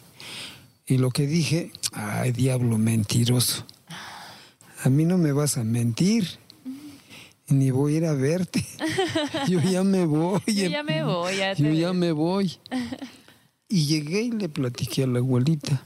Le digo, abuelita, lo que usted me dijo si es realidad. Yo no le creía, le digo, pero ahora que pasé ayer por allá, como a las 11, a las 12, por estar jugando con los muchachos de por allá, me tuve que atravesar el montecito y por allí oí que gritaba, lloraba un bebé. Y luego, ¿qué pasó, hijo? No, pues yo le dije, diablo mentiroso, porque usted me dijo que era el diablo el que se aparecía así. No, sí, dice, "Y estuvo bien que te veniste. ¿Por qué? Porque esto sucedió en el pueblo vecino. Dos mujeres les agarró la noche, jóvenes, y por allá oyeron también el chillido de un bebé y ellas, por no saber, no conocer, se atrevieron a ir a ver y dice, ¿y si era un bebito? Dice, era una criaturita. Oye, pues si es un bebé, ¿quién lo vino a dejar aquí? No, pues quítate el suéter y lo envolvieron y se lo llevaron. ¿Y qué pasó? Que dice que lo llevaron y lo acostaron en una camita. Y al día siguiente, las muchachas, pues una se acostó con, con el bebé, ¿no? Pues hay que cuidar a este bebé, dice. Pero nunca se dio cuenta qué cosa era con quien estaba acostado. Entonces, ya párate, y el bebito, pues ahí está, lo destaparon, y era una víbora. Ay, no. Era una víborota de esas Con cara de. Dice, y entonces dice la abuelita, nomás te imaginas lo que les sucedió. Pues era el diablo, les mintió. Y, y esa, esa mujer que fue a levantar el bebito y durmió con ella y fue la primera que lo destapó, al darse cuenta era una víbora, una víbora, y murió, murió. De susto o yo no sé, pero eso fue lo que Y la otra chica fue la que contó la historia. Entonces la otra dice, no, pues ella, pues, sí, sí lo acompañó, pero ella no ni hablaba ni nada, ella le entró el miedo nada más, Sí, puro miedo, pero no le pasó nada. Dice, no, sí. Dice, entonces, hijo, ten mucho cuidado. Y luego me contó, bueno, esa fue una, dos. me comenta, me comenta mi abuelita, fíjate, porque yo después que yo ya tuve este unos 17 años, me fui a México a trabajar. Pero iba y regresaba, iba y venía, ¿no? Diario caminaba. Y me dice, ten mucho cuidado por las mañanas. Como no hay luz, la luna te puede engañar. Ya estamos en el tiempo de, de seco, así le llamamos cuando ya todo se cegó el maíz, todo, ya no existe nada en las milpas ya. Dice, y ahorita la luna sale, pero haz de cuenta, si da las 12, haz de cuenta que estás a las 6 de la tarde. Dice, y, y ten mucho cuidado. Deja que amanezca bien, no te vayas muy temprano, porque esto sucedió y ahí ya me comentó, ¿qué sucedió, abuelita? Que una persona dice que iba a trabajar como tú, yo creo que era para espantarme, o no sé. Dice, abuelita iba a ahí. trabajar como tú, se va temprano. Pero lo que pasó, dice, y me contó por el, no sé si conozcan a Momolulco ustedes. No. Ah, bueno, eh, viene el camino de la Marquesa. Antes de llegar aquí a Lerma, está Momolulco a unos, a un kilómetro. Entonces, sucede de que dicen, no, ya es muy tarde, mujer, que le dijo a su esposa, ya es muy tarde, mujer, no me despierta, quién sabe qué. Pero la luna estaba, y agarró y se vino. Entonces no había carros, que se vino hasta Momolulco a esperar el carro. Y esperó un ratote, un ratote. Pues no aparece, pues a qué hora será. Pues si se ve que ya va a amanecer, ya amaneció. Y no aparece ni un carro. Ah, en esos, en esos momentos vio un carro de esos foráneos que vienen ahí de Guadalajara, de Sinaloa. Ah, iba. Y le hace la parada. Y sí se para el carro. Y se sube. Normal, dice, él vio normal, normal. Y este, saca su dinero y le paga al chofer. Y dice que sí, sí, le, sí que le recibió el dinero y hasta le dio su cambio. Bueno, él agarró y se fue a sentar. Pero él veía que en el carro, sí, en el camión pasajero, las personas que iban sentadas, pues ahí en partes iba la parejita, ¿no? En partes este, iba solo. Y él y se sentó donde solo también, pero él veía que pues era normal la cosa, pues iban platicando, se reían, bueno, que llegan al observatorio y le dice al chofer, voy a bajarme aquí, dice, ah, sí, normalmente, se bajó, dice, y al bajarme, dice, el carro no caminó ni a 50 metros, se, fue caminando, se fue caminando, se fue haciendo chiquito, chiquito, se desapareció, dice el carro. Entonces dice, entonces ¿en qué carro me vine yo? ¿En qué camión? Este no era un camión, este, quién sabe qué cosa era, pero yo creo que eran puros muertos los que iban allí, dice. Dice, pero como me di cuenta que pues eran este, así normalmente gente que llevaba allí, pues no, bueno, sí me entró el miedo después, dice, me entró el miedo, pero hasta allí nada más. Dice, pero como ya le había comentado su abuelita también, él dice, si te pasa algún espanto, no cuentes luego, luego. No, porque si tú vas a contar lo que tú vas a ver, lo que te va a suceder, vas a morir, dice. Entonces él dice, mi abuelita, que su abuelita ya le había comentado, él no comentó nada. Hasta que pasó un año apenas comentó. Dice, estoy comentando, ya no me puede pasar nada, porque su abuelita le había dicho que si lo comentaba, se iba a morir. Bueno, fíjese, cosas misteriosas. Y me cuenta mi abuelita otro, otro misterio. Dice que en México, también se lo comentaron en México, era un trabajador, para el taxi, se para el taxi. Lléveme a tal parte, dice. eh, Este, no traigo dinero. Ah, pero eso fue una señorita. Una señorita le hace la parada. Entonces el taxista dice, híjole, pues este, ya es noche. Y esta mujer quiere que lo vaya tan lejos. Pero pues es mujer, pues yo creo que sí me voy rápido, ¿no? Se lo llevó.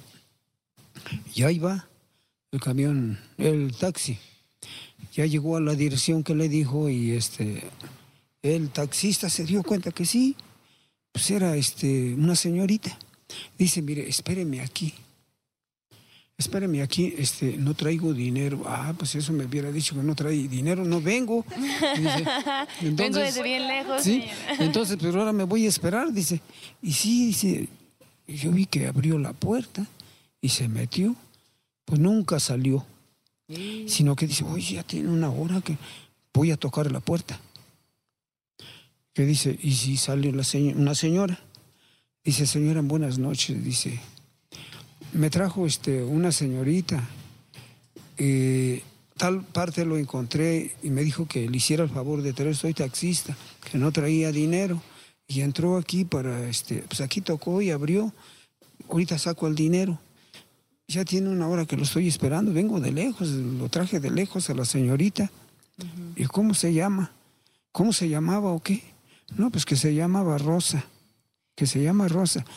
No, sí existió Rosa, dice, pero ya tiene años que murió. Uy. Oh, ¿Cómo? imagínate. ¿Cómo? Dice. Si la acabo de traer. dijo. Sí, lo acabo de traer y ya entró. No, sí, si quiere, pásele y busque usted. Sí, Rosa existía, pero murió. Hace años murió. Ya no existe, ya es muerta. Pues yo lo traje. Pues disculpe, dice, pero la verdad que no existe. Y le cerró la puerta a la señora y el taxista se quedó. Ni le pagaron. No le pagaron, fue hasta allá y aparte el- y regañado por un muerto, por una muerta. Bueno, pues es, como les digo yo, pues tan cortita iba a ser mi, mi plática en los espantos. Yo cuando, Muy buenas cuan- historias, sí. cuando yo tuve la edad de, de 17 años, dejé de ir a México. Pues hice mis propios negocios yo. Y luego para acabar mi pueblo me nombra como delegado a la edad de 20 años. Entonces dije yo voy a buscar la forma de cómo sobrevivir. Y me entonces el pulque se vendía mucho. Y pues ya con Y, eso. y, este y entonces yo dije, no, pues yo creo que yo voy a, a vender el pulque, a raspar magueyes. Y me fue bien, porque este ocupé, este, les nombran tlachiqueros a los que raspan el, el maguey. Y ya tuve trabajadores de tlachiqueros y yo también raspaba, llevaba mi semila a cargar el aguamiel. Y me ponen de delegado. No, pues a las 8 de la noche salía de Toluca, porque el señor diputado me daba material con carro. Dice, espérate, y vas a cargar de una vez. Y, aquí este, te van a ayudar, van a cargar el carro, pero allá llegando, pues solamente tú a ver cómo le haces. Tenía que descargar allá en mi pueblo. Y llegaba yo a, a mi casa a las 9, a las 10 de la noche, saco el, el- le nombramos bota, el cuero, para echar el aguamiel y el acocote, la barcina, y voy cargando y voy. A las 10 de la noche ya me voy a ir a raspar. Pues eh, tan grande el dador de vida que nunca me espantó nada. Ay, qué Que bueno. no, así andaba yo. Una vez me sucedió de que, ah, llevaba yo dos sémilas. Regreso a las 12, termino a las 12 de la noche de raspar mis magueyes, agarro y mido el pulque. Son cuatro botas, cuatro cueros, para cargarle a cada semila dos. Y ahí voy cargando, ahí voy cargando. Para acabar que cuando yo llego a la casa, pues eh, como mi patrón sabía que va a llegar el pulquero a dejar pulque, dejaba su cuarto abierto. Ya nomás este, empujas la puerta y vacías, ya, eh, de confianza, ¿no? Yo llegaba, vaciaba el pulque. Pero estos animales agarran y ya acabé de descargar, estoy cargando el pulque para vaciar. Estos animales se agarran, se dan la vuelta a la casa. Y cuando termino yo de vaciar el pulque, creyendo que pues, no parecen, ¿para? Estos ya se fueron, dije, y ahí voy cargando. Pero está lejos, aproximadamente unos 6 kilómetros, 7 kilómetros tenía que caminar, y ahí voy cargando. Llego ahora sí que a la casa de ustedes, me asomo al corral, no hay ni un animal. Dejo la, ahora sí que los cueros, las botas, los costales, los dejo. No, pues voy a ir a encontrar mis animales porque van a cometer un daño. El maíz estaba chiquito por aquí así. No, se van a acabar una milpa, estos me van a cobrar de lo que ni tengo. agarro y me vengo. Toda la noche caminando para allá y para. Llegué hasta la casa, no están. Y ahora voy a dar la vuelta, a lo mejor están por... Dicho y hecho, ahí están. Come y come, come y come. Bueno, siempre caminaba de noche y gracias al dador de vida nunca me espantó nada. Qué bueno. Nunca me espantó. Y como dijo mi tío, colorán- colorín colorado, el cuento ha terminado. Oiga, ¿aún tendrá pulque? El mejor cierre, el mejor cierre de programa. Pues gracias por esta invitación. Nos la hemos pasado bien bonito, escuchando sus historias, conociendo pues un poco acerca de su cultura, ¿no? Ya queremos venir más a Lerma. Yo creo que esa es nuestra tarea a partir de ahora, ¿no? Venir más, ir a todos estos lugares de los que nos platicaron. Y gracias por compartirnos eh, estas historias, porque neta que las tenemos aquí en nuestro corazón. Sí, la verdad sí, muchas gracias, muchas gracias por la invitación a Ana eh, y todo por, por prestarnos este lugar tan bonito. No sé si ya se dieron cuenta, pero vean lo que hay aquí atrás. ¿Nos puedes platicar un poco sobre esto? Es, es la réplica de un mamut.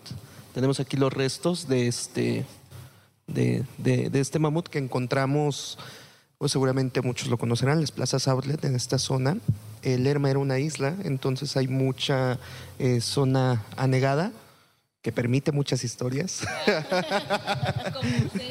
Como ustedes ya escucharon, que es otra parte del Lerma, ¿no? La parte de, de la ciénega, de los, de los humedales. De- de hecho, les iba a enseñar eh, algunas imágenes. Eh, ahorita que hablaban de, de- de la serpiente con, con cara humana, esto está al borde, eh, es un pueblo que se llama San Antonio la Isla, que está al borde precisamente de la ciénaga de Chimaliapan. Y en la iglesia están representadas estas, todo el mundo dice que es sirena, pero no, en realidad es cuerpo de serpiente con cara de, con cara humana. Es un tópico que se desarrolla en muchas zonas. Este, en Tlalpujagua, también en su, en su templo, están representadas estas, estas imágenes, estas escenas.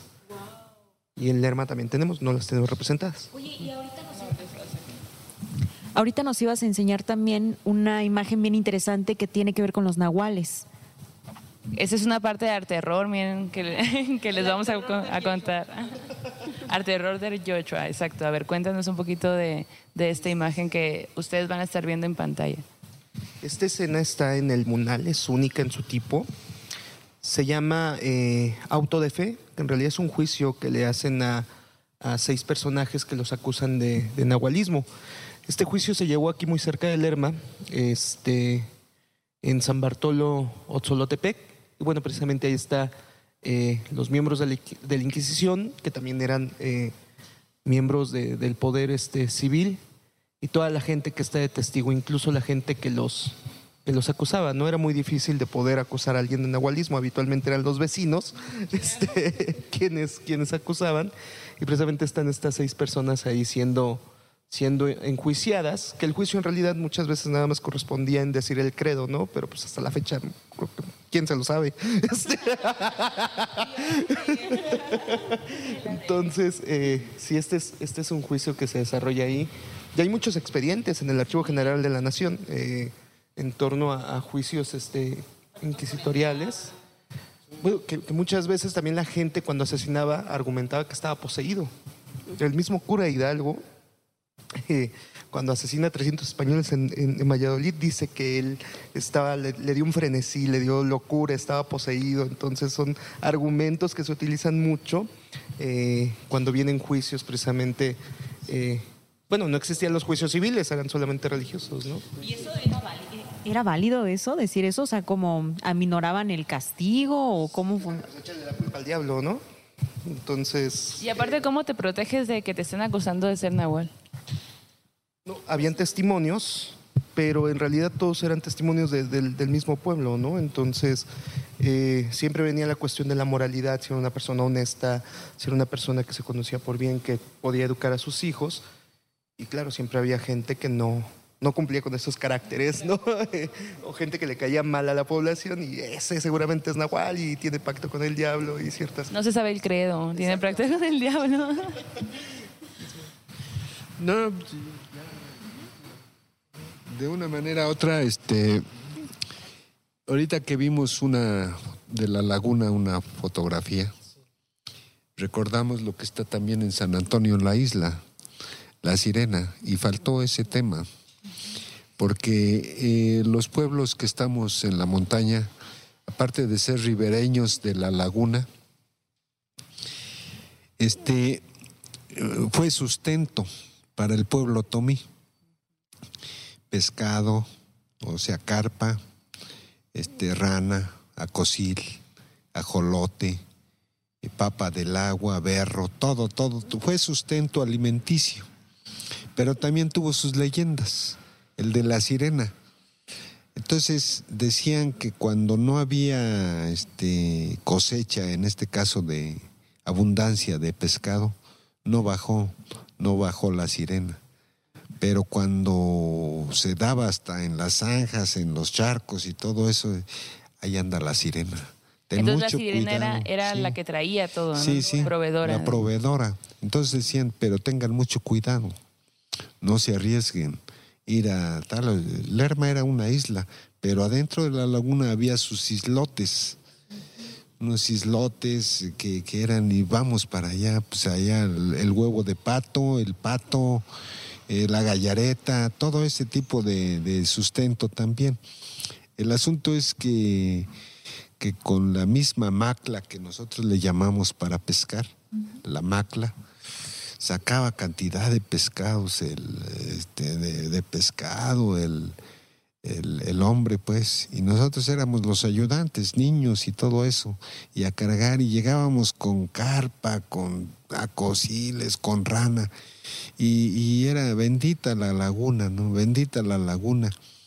Pero tenía su benefactora, que era la sirena pero también aguas porque tenía esa cosa de, de engañar a los hombres, de decir, por eso es el es que escuchó el canto de la sirena.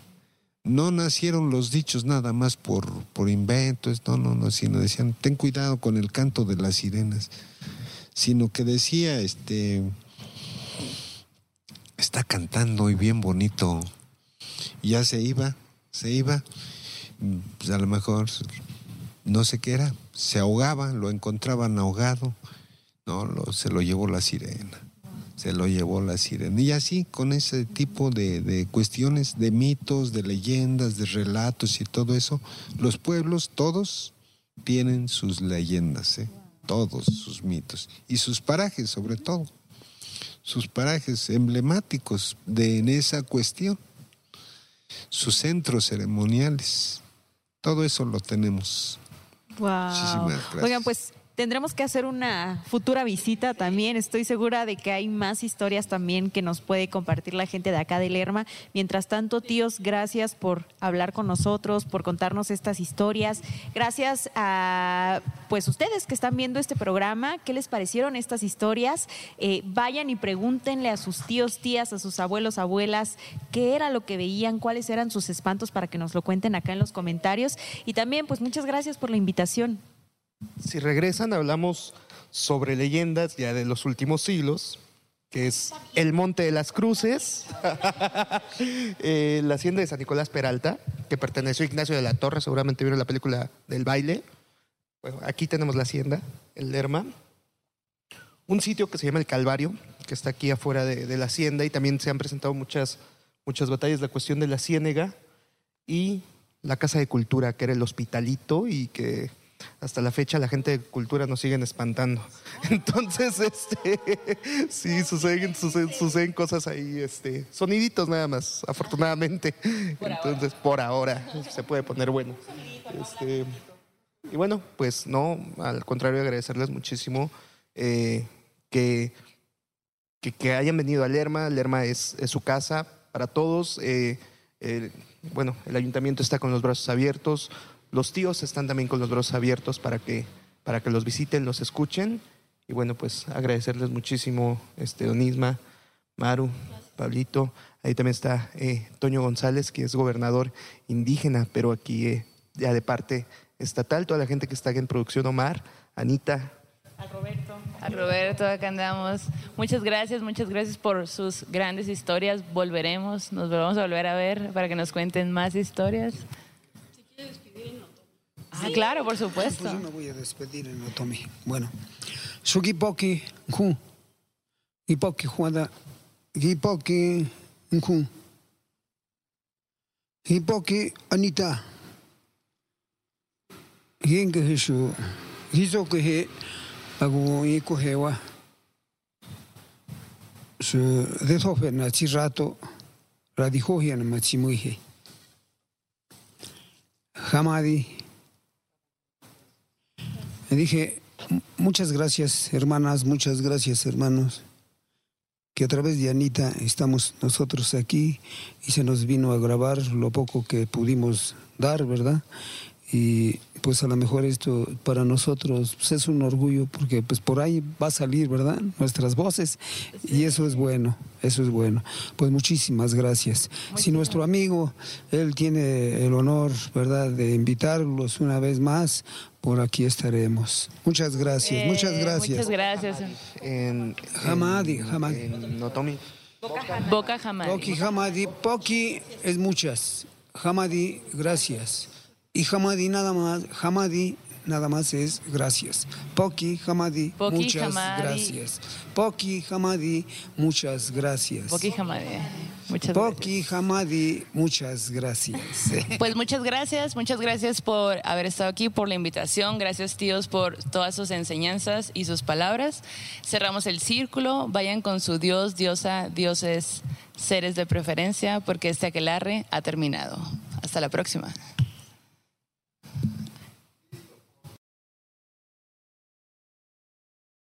¿Quieres regalar más que flores este Día de las Madres? The Home Depot te da una idea. Pasa más tiempo con mamá plantando flores coloridas, con macetas y tierra de primera calidad para realzar su jardín. Así sentirá que es su día todos los días. Llévate tierra para macetas Bigoro por solo $8.97 y crece plantas fuertes y saludables dentro y fuera de casa. Recoge en tienda y sigue cultivando más momentos con mamá en The Home Depot. Haces más, logras más. Más detalles en homedepot.com diagonal delivery.